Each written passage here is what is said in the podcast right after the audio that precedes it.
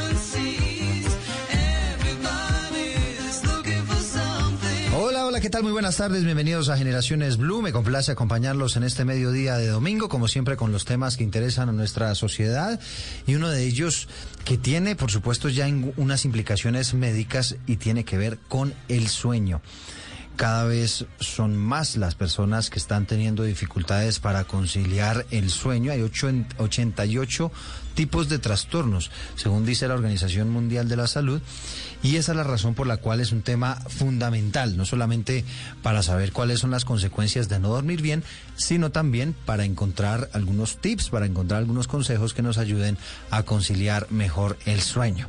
Evidentemente se trata de un tema de salud. Ya vamos a estar hablando sobre unos estudios que se hicieron en Colombia, otros estudios en el mundo, sobre qué tanto le está costando a la gente dormir. Y desde ya la invitación para que participen también a través de numeral Generaciones Blue. ¿Tiene problemas para conciliar el sueño, sí o no? Ahí puede participar usted en nuestra encuesta. Hasta el momento está ganando esta, esta medición que estamos haciendo en nuestras redes sociales el sí, es decir, más gente que efectivamente está teniendo este tipo de inconvenientes, así que seguramente este será un programa muy útil para todos ustedes. Gracias por acompañarnos. Esto es Generaciones Blue.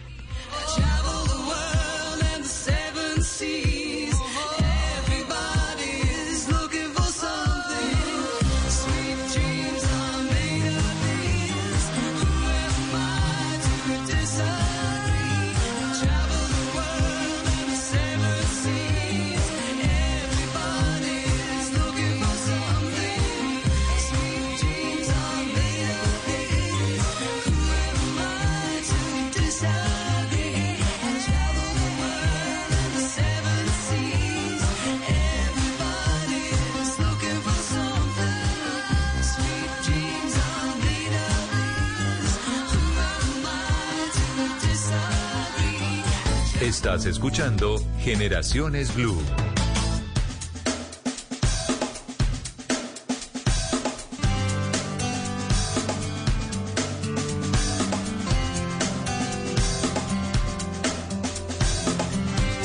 Gracias por estar con nosotros y entramos en materia. Franklin Escobar es, eh, Córdoba es médico psiquiatra de la Universidad Nacional de Colombia.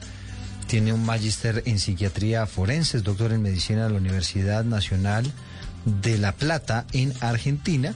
Es experto en medicina del sueño, pero además es investigador senior de Colciencias y es coordinador de investigación del desarrollo e innovación de la Fundación Sueño Vigila Colombiana. Gracias Franklin por eh, acompañarnos, por estar con nosotros y ayudarnos a entender cada vez más este asunto que es de suma importancia, decíamos, para la salud eh, en general, ¿no? No solamente la salud física, sino también la salud mental. Bueno, muy buenos días eh, a usted, a toda su audiencia. Encantado de estar en Blue Radio y poder contribuir a mejorar un poco la salud de los colombianos. Entiendo, Franklin, que ustedes eh, desarrollaron recientemente un estudio relacionado con este asunto. Bueno, nosotros hemos estado estudiando problemas de sueño en población colombiana hace ya un buen tiempo y bueno, hemos hecho varias publicaciones, ¿no? Sí. Entonces, eh, sí conocemos bastante el tema. ¿Y qué tan frecuente es este tema de los problemas para dormir? Bueno, mira, recientemente, eh, bueno, ya hace unos cuatro años la la Universidad Javeriana, utilizando unos instrumentos de medición que nosotros validamos en Colombia, encontraron, por ejemplo, que la prevalencia de quejas de dormir, o sea, de dormir mal, eh, afecta al 60% de la población colombiana. Ellos hicieron un estudio en Bogotá, Santa Marta y Bucaramanga y pues les dio ese resultado utilizando una escala que se llama la escala de calidad de sueño de Pittsburgh encontraron que el 45% de los colombianos requieren asistencia médica por problemas de sueño. Entonces realmente estamos hablando casi de la mitad de los colombianos mayores de 18 años tienen alguna afectación en su sueño, no duermen bien. Cuando hablamos del 45% que necesita asistencia médica, ¿quiere decir necesitan una pepita para dormir?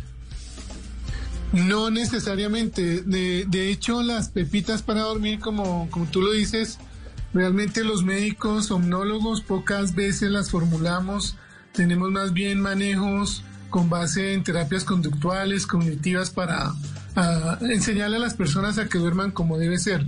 Mm, no todo el que tiene problemas de sueño requiere una pepita, muchos requieren algunos dispositivos médicos, otros requieren cirugía, otros requieren diferentes tratamientos, ¿no? Medicamentos y obviamente apoyo psicoterapéutico por parte de psiquiatras, psicólogos expertos en esta área. Sí, bueno, 45% necesita este tipo de, de, asistencias para poder conciliar el sueño. ¿Cuáles son las, los, los males más frecuentes, ¿no? las patologías más frecuentes relacionadas con este tema de, del sueño aquí en nuestro país? Bueno, el insomnio es uno de los eh, problemas más frecuentes. Hay un estudio que también se hizo en Bucaramanga eh, hace algunos años y mostraba que el 35% de la población de Bucaramanga adulta sufría de insomnio y un 10% de un insomnio severo. Son los datos epidemiológicos que tenemos. Hay otros estudios también hechos en Manizales que también muestran una prevalencia de insomnio muy alta. Entonces el insomnio es como el principal problema. Luego tenemos un problema que se llama la apnea del sueño, que según también el estudio eh, que le mencionaba, utilizando instrumentos validados por la Universidad Nacional, eh, se encontró que de un 19 a un 26% de la población colombiana tiene apnea del sueño. Eso quiere decir que más o menos uno de cada cuatro colombianos o uno de cada cinco colombianos es roncador, se duerme fácilmente durante el día, en la noche no duerme bien porque se despierta ahogado. Entonces tenemos esa dificultad. Y otro problema muy frecuente es la somnolencia diurna excesiva, que afecta aproximadamente a un 14-15% de la población, y el síndrome de piernas inquietas, que es un problema también muy común, eh, desafortunadamente poco diagnosticado, que afecta más o menos a un 38% de la población colombiana. Es decir, estamos hablando de varios problemas de salud pública causados por trastornos del sueño. Bueno, quiero vincular a esta conversación a Karen Parejo Gallardo. Ella es vicepresidenta de la Asociación Latinoamericana de Sueño, eh, fue presidenta de la Asociación Colombiana de Medicina del Sueño, es directora del Laboratorio de Sueño de la Clínica Chayo y es experta en insomnio, narcolepsia, demencia, apnea del sueño y para insomnios. Se darán cuenta ustedes, pues, una mujer que conoce demasiado de este tema. Doctora Karen, bienvenida. Gracias por estar con nosotros. Muchas gracias, Eduardo. Muchas gracias por la invitación y saludos a mi colega Franklin. Fíjese que hay muchos trastornos o patologías que, que no son muy conocidos. Pues uno evidentemente entiende el insomnio, que es esa, eh, esa dificultad que se tiene para conciliar el sueño.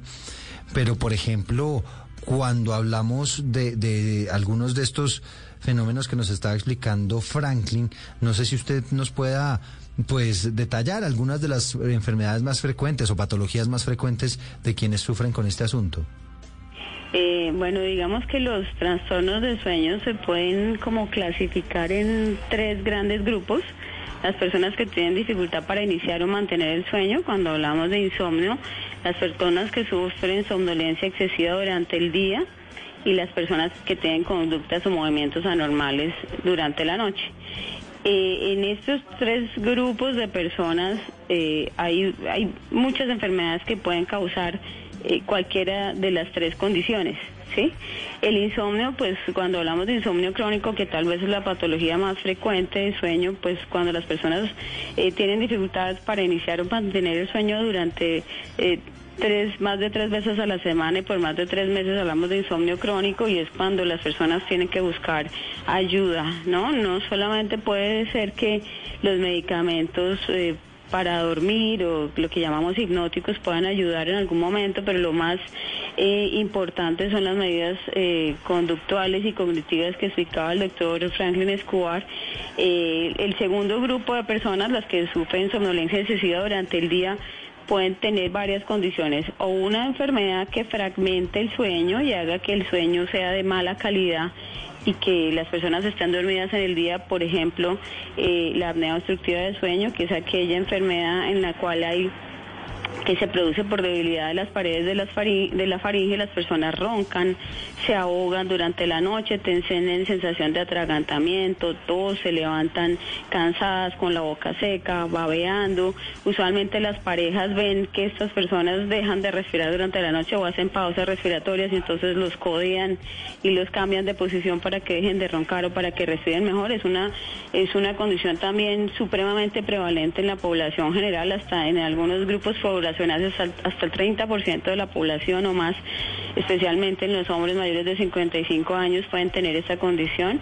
Y las personas que tienen conductas o movimientos anormales durante el sueño, uno es el síndrome de piernas inquietas, que es una eh, condición en las cuales las personas tienen esa sensación anormal en las piernas, que usualmente en las piernas se, se puede presentar en otras partes del cuerpo, en la pelvis o en los brazos, una sensación anormal como de desasosiego, no es dolor sino como incomodidad y se tienen que mover para disminuir este síntoma y en la noche cuando se acuestan el síntoma es mayor. Cuando están en una posición de reposo, cuando están acostados no pueden conciliar el sueño y se duermen y vuelven a sentir lo mismo. Esto también es altísima, de una prevalencia altísima en la población. Usualmente se presenta eh, en familias, desde los niños hasta los adultos lo pueden tener y que y es una también una condición que fragmenta el sueño.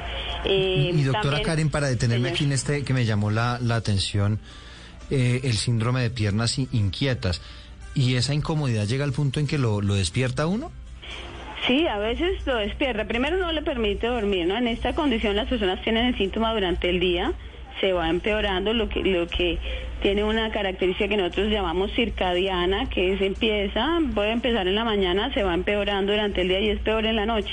Entonces hay una, una, esa incomodidad cuando la persona está quieta en la cama no le permite dormir, se tiene que levantar y caminar para, porque mejora con el movimiento. ¿Y, y cómo, doctora Karen, uno lo diferencia de alguna otra lesión que uno pueda tener en las piernas o quizá ah, una claro, molestia hay que, muscular? Por supuesto, hay que diferenciarlo de las neuropatías, de los calambres, de la caticia, que es una condición que se produce en pacientes con Parkinson, en personas que están tomando eh, antipsicóticos, claro, hay otras, o enfermedades vasculares en las piernas, pero en esta la característica es que no es un dolor, ¿no? Sino es una molestia, una sensación de pequeña rasque. No sé si usted ha visto esas personas en los aviones, en los viajes largos, que no se pueden quedar quietas en la silla, sino que tienen que estar caminando por todo el avión. Mm. Pueden sufrir de, piernas inquietas, entonces se mejoran caminando, ¿no? Se mejora esta condición cuando está caminando y cuando en la noche pues peor, entonces se golpean, caminan, se echan cremas, masajes, bueno, hacen de todo para poder dormir. Es que fíjese, fíjese que me llama la atención lo que nos está explicando doctora Karen, pues porque me pasó en particular no a mí, sino uno de mis hijos, curiosamente en estos días le costó conciliar el sueño y se quejaba de dolor en las piernas. Entonces yo no sé si puede estar relacionado con algo con algo los, como los, eso, ¿no? los- se puede, sí, puede hacerse diagnóstico diferencial con los dolores de crecimiento, que en los niños son frecuentes también. Depende de la edad del niño, ¿no? Hmm. En los niños en crecimiento, en la, pues desde la edad de- escolar hasta más o menos la adolescencia pueden tener dolores de crecimiento, Dolores sobre normales, todo sí. normal, sí, eso es normal. Pero en esta esta condición se mejora con el movimiento. Y, y digamos, cuando uno o cuando hay algún paciente que padece de este trastorno, eh, ¿es bueno que consulte al- a un médico? ¿Le pueden brindar alguna medicina o cómo se Claro, maneja el claro sistema? que sí. La, el, el síndrome de piernas izquierdas está de- relacionado, eh, puede estar relacionado con otras enfermedades como las neuropatías, ¿sí? Eh, hay que diferenciarlo especialmente de las neuropatías. Eh, está relacionado con la deficiencia de la proteína transportadora de hierro en el sistema nervioso central, entonces hay que hacer estudio de hierro, de proteína transportadora y eso en muchas personas se mejoran eh, con suplencia de hierro. Otras veces eh, no, no, no tiene una causa conocida, pero hay medicamentos que pueden mejorar el síntoma, por supuesto. Sí, bueno, pues evidentemente es un tema muy amplio. Vamos a tratar de, de abordar eh, la mayor cantidad de este, de este espectro. Pero también quiero, quiero invitar a esta conversación a Miguel Arturo Silva, que es médico especialista en neurología con su especialización en gerencia en salud ocupacional y tiene un máster en sueño. Doctor Silva, bienvenido, gracias por estar con nosotros. Hola Eduardo, buenas tardes. Eh, buenas tardes también al doctor Franklin, a la doctora Karen y por supuesto a toda la audiencia de Blue Radio. Gracias por acompañarnos, doctor Miguel. Pues uno, uno cómo se da cuenta, surgía, digamos, en medio de todas estas explicaciones, patologías y todo lo que existe en, en cuanto al sueño, ¿cómo identifica uno que, que, está durmiendo mal? Porque a lo mejor uno piensa, no, yo duermo bien, no sé si las horas que, que se necesitan, pero bueno, yo, yo a grandes rasgos duermo bien, pero a lo mejor hay ciertas características de mi comportamiento diario o, o, o de pronto momentos de concentración en los cuales no puedo concentrarme lo necesario que pueden estar vinculados a un tema de sueño. Sí, Eduardo, esa, esa pregunta es muy importante y es bueno que la tengamos clara porque cada vez más eh, estamos entendiendo que definitivamente dormir mal es un problema y es una condición de salud que debemos corregir. Antes, digamos que años atrás, eh, las personas que, que no dormían bien lo veían como normales, le echaban la culpa al estrés, al trabajo, a problemas emocionales, familiares, y siempre había una excusa para decir que era normal no dormir bien. Pero hoy en día sabemos que el, el hecho de no dormir bien, la, la cantidad, y sobre todo más que la cantidad, es la calidad del sueño, nos conlleva a múltiples problemas y a múltiples condiciones de salud, no solamente neurológicas, sino que desde todo punto de vista endocrinológico, sistémico, metabólico. Entonces, ¿cómo podemos darnos cuenta que no dormimos bien? Eh, una de ellas es porque al día siguiente nos levantamos cansados, embotados, con sensación de no haber tenido una, un descanso o un reparo durante la noche. Nos cuesta trabajo concentrarnos. En algunos casos, dependiendo de, algunos trastornos del sueño, nos puede dar dolor de cabeza en la, en la mañana, eh, dificultad para concentrarnos. Entonces, eh, o muchas veces la persona que duerme con nosotros nos dice como, oiga, usted se mueve mucho durante la noche, eh, ronca demasiado, no me deja dormir. Eh, entonces, a veces no solamente nosotros eh, como pacientes nos damos cuenta, sino que nuestros la- las personas que conviven con nosotros o duermen con nosotros pueden darnos una alerta de que algo está pasando durante la noche, durante el sueño. ¿Cuál es el tiempo ideal para dormir? Yo no sé, creo que esto está dividido por edades, pero, pero así como para hablar en promedio, ¿qué es lo ideal? Entonces, digamos que, en- digamos, a, medida que uno va creciendo, va durmiendo mucho menos horas. Un recién nacido, por ejemplo, puede dormir fácilmente 14 y 17 horas eh, entre los 0 y los 3 meses de edad. Las que a medida que vamos avanzando, que vamos, que vamos eh, creciendo, por ejemplo, un niño entre 3 a 5 años ya duerme más o menos entre 10 y 13 horas. Un adolescente después de los 18 ya está empezando a adquirir un sueño un poquito más cercano a, lo- a la adulta, que es entre 8 y 10 horitas. Y ya los adultos, digamos que más o menos entre 6 y 8 horas es una cantidad de sueño eh, adecuada. Ya los eh, adultos mayores eh, pueden dormir un poquito menos de las 6 horas, pero a medida que crecemos la cantidad de horas de sueño va disminuyendo. Sí. Y aquí, doctor Franklin, eh, la importancia de cumplir con por lo menos esas seis horas de sueño. Porque, claro, hay gente que madruga mucho, hay gente que no tiene esa posibilidad de dormir tantas horas como quisiera. ¿El mínimo definitivamente son seis? Bueno, eh, eh, primero de todo quiero saludar al doctor Silva, a la doctora Karen Pareja, un gran abrazo para los dos, muy expertos también en el campo de la medicina del sueño. Eh, realmente hay estudios que demuestran que dormir menos de seis horas aumenta la comorbilidad, sobre todo de problemas cardiovasculares, cerebrovasculares, depresión, disminuye la expectativa de vida en alrededor de unos siete años. Las mujeres, por ejemplo, que duermen menos de seis horas, se envejecen más temprano, se arrugan más temprano. Hay un estudio muy interesante hecho en personas que trabajan por turnos. Hay un estudio hecho en mujeres enfermeras en Estados Unidos que las siguieron durante 30 años. De estas mujeres que hacían turnos cada cuarta noche empezaron a sufrir más de cáncer de seno que las enfermeras que no hacían turnos. Entonces definitivamente dormir poco es muy mal negocio para la salud y para la calidad de vida de quien lo hace. Tenemos que dormir eh, ojalá siete, ocho horas. Ahora con la pandemia del COVID mucha gente empezó a dormir un poco más y se ha visto que ha habido algunos beneficios. De los pocos beneficios que nos trajo el COVID es que la persona o muchas personas empezaron a dormir eh, eh, aproximadamente una hora más de lo que dormían antes del COVID. Hmm. Sí, doctora Karen, dormir seis horas o siete horas. ¿Es válido que yo llegue después del almuerzo, duermo una horita y entonces después duermo dos horitas por la noche, me levanto temprano y tengo otra oportunidad de dormir otras dos horitas un poquito más tarde y en la sumatoria da seis, siete horas? ¿Es válido de esa manera o tiene que ser sueño continuo? Lo que pasa es que nosotros estamos hechos para dormir en la noche y estar despiertos en el día. Y durante la noche se producen una, una serie de, procesos metabólicos principalmente cardiovasculares que, que se rigen de acuerdo al, al ciclo de luz y de oscuridad a la producción de algunas hormonas como la melatonina, el cortisol, la hormona de crecimiento, etcétera. Entonces, a pesar de que el, el, sueño es un patrón de 24 horas, si uno no tiene otra posibilidad, pues dormir así puede ser válido, pero no es lo más conveniente. Entonces, ¿cómo sabe uno si, si está durmiendo bien o mal? Uno, pues, eh, digamos, parte de la terapia cognitiva conductual que hemos hablado para insomnio es explicarle a la gente que es dormir bien y lo, uno se debe comparar con uno mismo. Si uno siempre ha dormido un número de horas eh, que es diferente al que duerme su esposo o sus padres o lo que sea, pues lo importante es que para uno sea suficiente.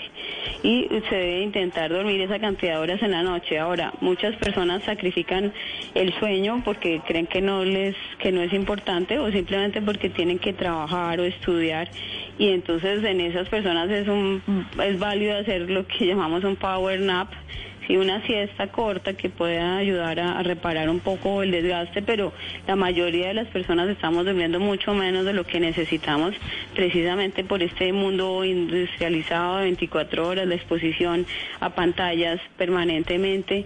Entonces, básicamente lo aconsejable es dormir en la noche las horas que son mandatorias para cada persona. Sí.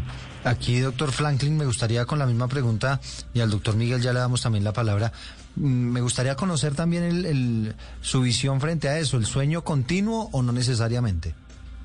No, eh, el sueño tiene que ser continuo para tener una buena salud mental y física.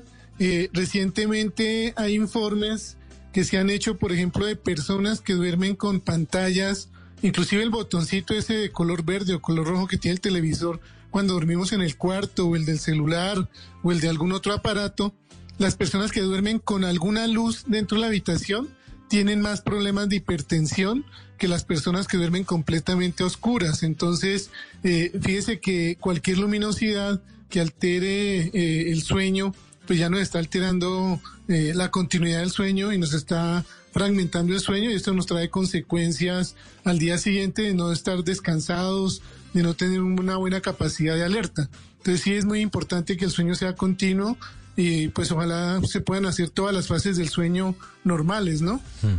Sí, doctor Silva, y esas personas que que a lo mejor duermen derecho, pues yo pensaría que es la mayoría de gente que, que duerme derecho, pero le pasa que se despierta a veces en la noche, pero simplemente se acomoda y se vuelve a quedar dormido.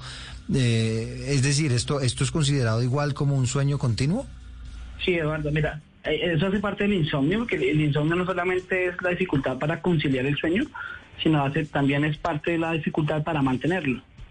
Entonces, eh, digamos que muchas veces los, los pacientes cometen errores como despertarse y prender el televisor un rato, escuchar música un rato, ponerse a leer el celular, eh, redes sociales o ver noticias, es decir, actividades eh, que no se deben realizar en la noche porque digamos que lo que estamos haciendo es confundiendo nuestro cerebro. Que el cerebro está preparado para dormir, pero si inmediatamente hacemos alguna actividad diferente, hay una activación. Entonces el cerebro entra como en un estado de alerta para estar pendiente de las actividades que estamos haciendo. Entonces lo, lo recomendado para estas situaciones cuando nos despertamos en la, mitad de la noche simplemente eh, no, primero que todo, no utilizar en ninguna pantalla, ni, televisor, ni celular, no ver los relojes, porque esta es una condición que nos estresa. Nos despertamos y decimos ya es la una de la mañana, ya son las dos, las tres, lo que sea, ya no nos vamos a dormir más y empieza una situación como de angustia que debemos eh, corregir con, con, los pacientes. Entonces lo que ah, se recomienda es intentar eh, levantarse tal vez de la cama, eh, caminar un poco, no prender las luces, sino con luz muy tenue, caminar un poco, enfriarnos un poquito, unos 10, 15 minutos al cálculo, no sin ver el reloj, y volver a acostarnos nuevamente eh, e intentar conciliar el sueño. Sí, ah, bueno, es parte de un entrenamiento que se, debe, hacer con Pero ese, ese tip está, está bueno, el de, el de no ver el, el reloj, ¿no? Porque a veces sí le causa una ansiedad como, ay, me quedan ya 15 minutos para que suene el despertador y pues ya son 15 minutos perdidos, porque es uno pensando en qué momento va a sonar el despertador y al final no logra volverse a dormir, ¿no? Total, y cuando, es 15 minutos no es tan grave como cuando tú te acuestas a las 10 de la noche y, piensas que has dormido un montón, te levantas y abres, el reloj y miras que son las 12 y media, luego otra vez miras si es la una, luego otra vez miras si son las 2, las 3.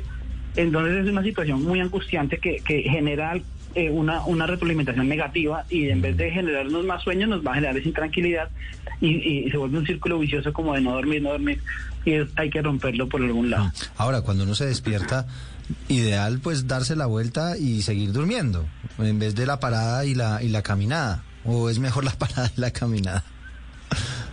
O sea, sí, se recomienda un poco digamos que si, si pasa una cierta cantidad de tiempo en la cama y ya damos vueltas por un lado para otro, y no, logra conciliar el sueño. Nos tapamos, nos destapamos y ahí como que no logramos conciliar el sueño, sí se recomienda eh, levantarnos, como te digo, sin prender la luz de la habitación ni nada de esto, sino una luz muy tenue, hmm. eh, caminar un poquito, disminuir la temperatura corporal un poquito, eh, unos 10, 15 minuticos máximo y luego otra vez volver a, retomar la, a, intentar dormir.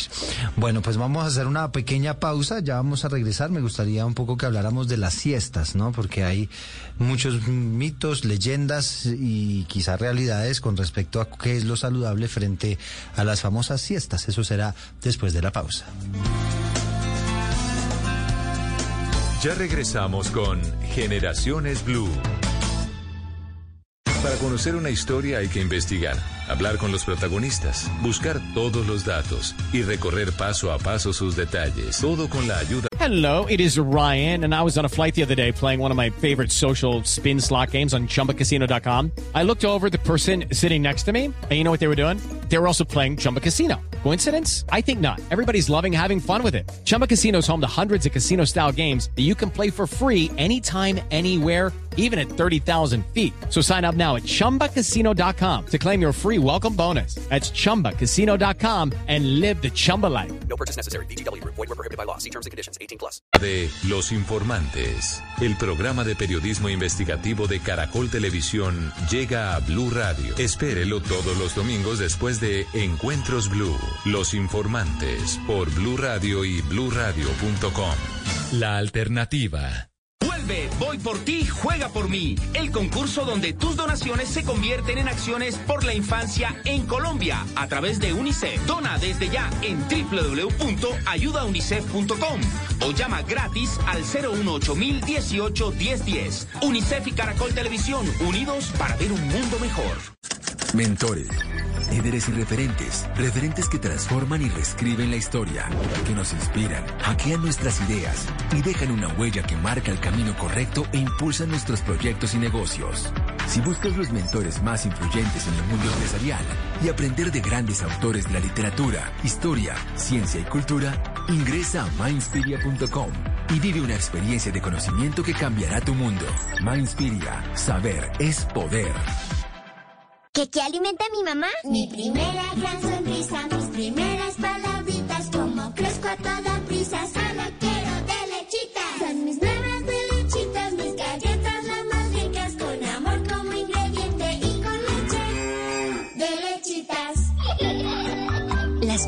Las galletas de tus hijos tienen que ser de lechitas, porque verlos felices te alimenta.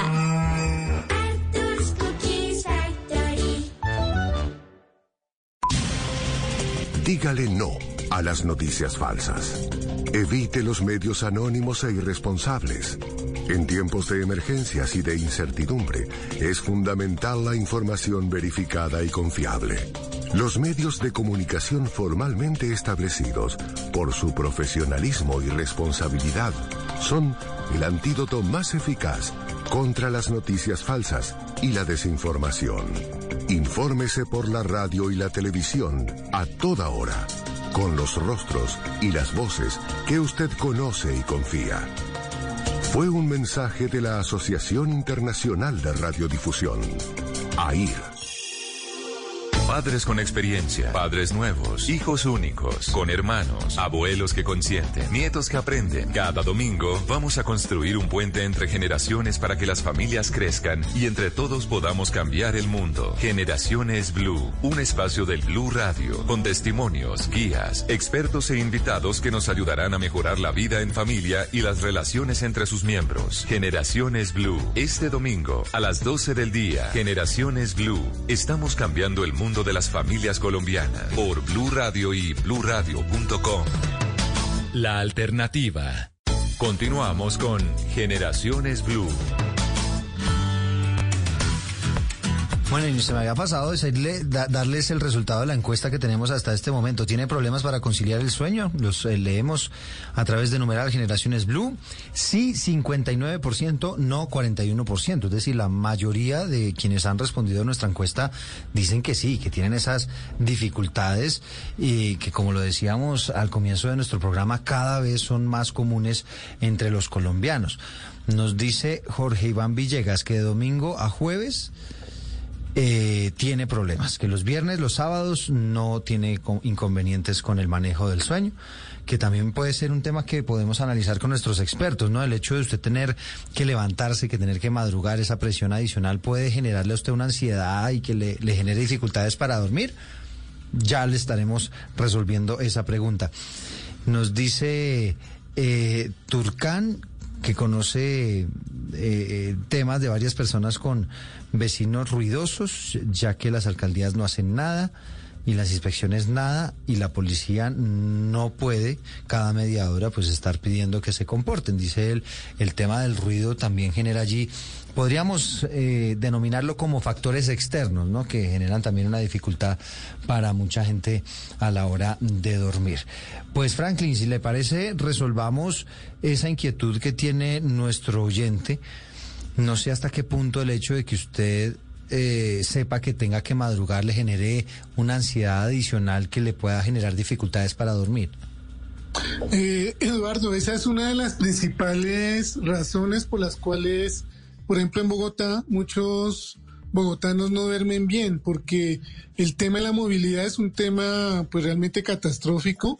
Las mujeres, por ejemplo, que trabajan al norte de Bogotá y viven al sur, tienen que levantarse cuatro de la mañana, alistar loncheras, alistar almuerzos para los hijos y el marido, coger un transmilenio que se demoran dos horas en llegar al otro destino y al regreso en horas de la tarde llegan tarde a la casa. Tienen que atender nuevamente a la familia, se acuestan tipo 11, 12 de la noche, están realmente durmiendo muy poco. Si mejorara la movilidad, pues seguramente mejora la calidad de sueño de los bogotanos. Y me parece también interesante la asociación que hacía algún oyente con respecto al ruido. Nosotros hemos hecho con la Secretaría de Salud de Bogotá un par de estudios, uno en la calle 13, en la avenida Jiménez, y vemos que la gente que duerme a 200 metros alrededor de la calle, eh, calle 13, eh, tiene muchos problemas de sueño, igualmente que la gente de Engativá y Fontibón que duermen alrededor de los, del aeropuerto El Dorado, también tienen muchísimos problemas de sueño, mucho más graves que el resto de la población general. Entonces, el ruido es uno de los factores que más afecta al sueño y la tranquilidad de, del sueño de las personas que se exponen al ruido. Sí, eh, el hecho, doctora Karen, de, de yo poder o, o de yo saber que puedo dormir hasta tarde, como decimos entre comillas, aunque mucha gente le pasa que el día que no tiene que madrugar, igual se levanta temprano. Pero el hecho de no tener esa presión de tener que levantarse, de tener que madrugar, ¿eso ayuda a las personas que tienen inconvenientes con el sueño? Mm, pues es, ambiguo, digamos, si, si tú estás durmiendo menos todos los días, por el trabajo, porque tú tienes que levantar temprano, como decía Franklin, eh, los traslados, por lo menos en la ciudad de Bogotá, son terribles y las personas pueden demorar de una a cuatro horas en llegar a su sitio de trabajo. Eh, pues si uno está durmiendo menos por esos motivos, si el fin de semana compensa, un poco no se tiene que levantar temprano, puede, puede llegar a compensar un poco. Ahora uno no compensa ahora, ahora el tiempo que ha perdido de sueño, pero pero el fin de semana puede ser normal. Lo que pasa es que si uno se está, acostumbrado a levantarse a las 5 de la mañana todos los días y el fin de semana se levanta a las 10, el, de viernes, de jueves a viernes no pasa nada, de viernes a sábado tampoco, el domingo se levanta tarde y ya no concilia el sueño tan rápidamente. De manera que el lunes noche tiene que domingo. levantar, exacto, la noche del domingo no concilia fácil el sueño porque se levantó tarde, entonces por la mañana se vuelve a levantar temprano y vuelve a amanecer cansado. Entonces probablemente eso es lo que le pase a esta persona. Entonces la idea sería, bueno, luego, luego- duerma bien de viernes a sábado, pero el domingo levántese, no se levante tan tarde porque si no el domingo en la noche le va a costar trabajo conciliar el sueño y el lunes va a amanecer muy cansado. Sí. Doctor, doctor, doctor Silva, ¿qué tanto se compensa? Porque me parece interesante esto que nos está diciendo Karen y, y creo que pasa mucho, ¿no? Que entre semana la gente de pronto duerme menos de las seis horas, pero entonces llega el fin de semana y ya pueden dormir nueve, diez, once horas. Eh, ¿Eso compensa, digamos, la, la pérdida de sueño que uno ha tenido durante la semana o lo que ya se perdió, ya se perdió? Esa pregunta, Andrés, es bien interesante porque la, vi- la vemos en el día a día. Bueno, si es una situación crónica, realmente no compensa. Si ya llevamos más de tres meses, situación en donde entre semana dormimos solamente menos de cuatro horas diarias, dos, tres horas diarias, Hello, it is Ryan, and we could all use an extra bright spot in our day, couldn't we? Just to make up for things like sitting in traffic, doing the dishes, counting your steps, you know, all the mundane stuff. That is why I'm such a big fan of Chumba Casino. Chumba Casino has all your favorite social casino style games that you can play for free anytime, anywhere with daily bonuses. That should brighten your day a little. Actually, a lot. So sign up now at chumbacasino.com. That's chumbacasino.com. No purchase necessary. Group. Void were prohibited by law. See terms and conditions. 18 plus.